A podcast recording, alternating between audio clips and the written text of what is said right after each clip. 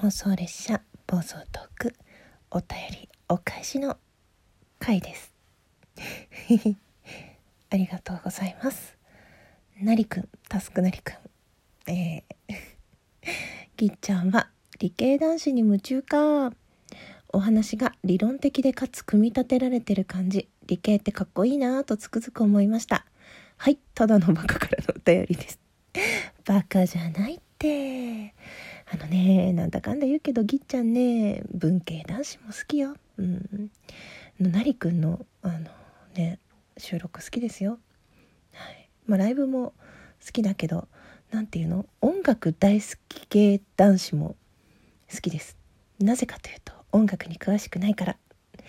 なんかねプレイリストねあの教えてくれたじゃないですか。ああいうのキュンときますよね。なんかこれよかったら聞いてみたいな。なんか今っぽいよねそのプレイリストをシェアするってね。なんかこう私の時はこう CD を貸してくれるとか。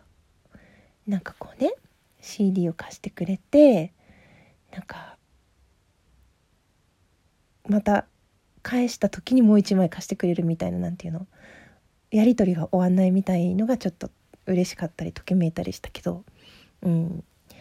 なんかねそういう自分の知らない世界を教えてくれる人が好きです。うん、だからねあまりね自分のこと卑下しちゃダメだよっていうかねぎっちゃんね自分のことぎっちゃん言っちゃうけどね自分に自信がない系男子も大好きです。うん、ついついね褒めたくなってしまいます。自信満々の俺様系よりも自信ないんだってなってる方がそんなことないってっていろいろ言いたくなっちゃうんだよな。狙ってるんですか？うん。ごめんなさい。違うよね。はい。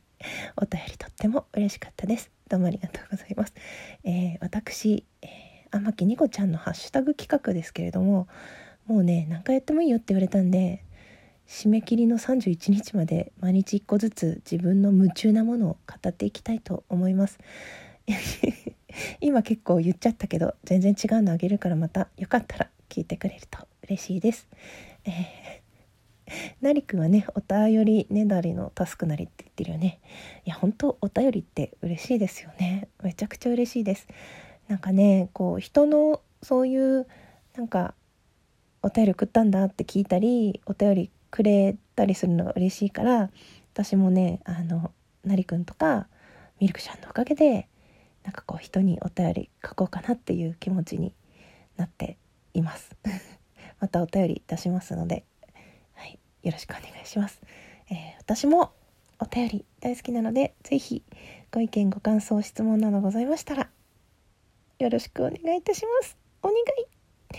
ではでは最後まで聞いてくださってどうもありがとうございました。きがこでした。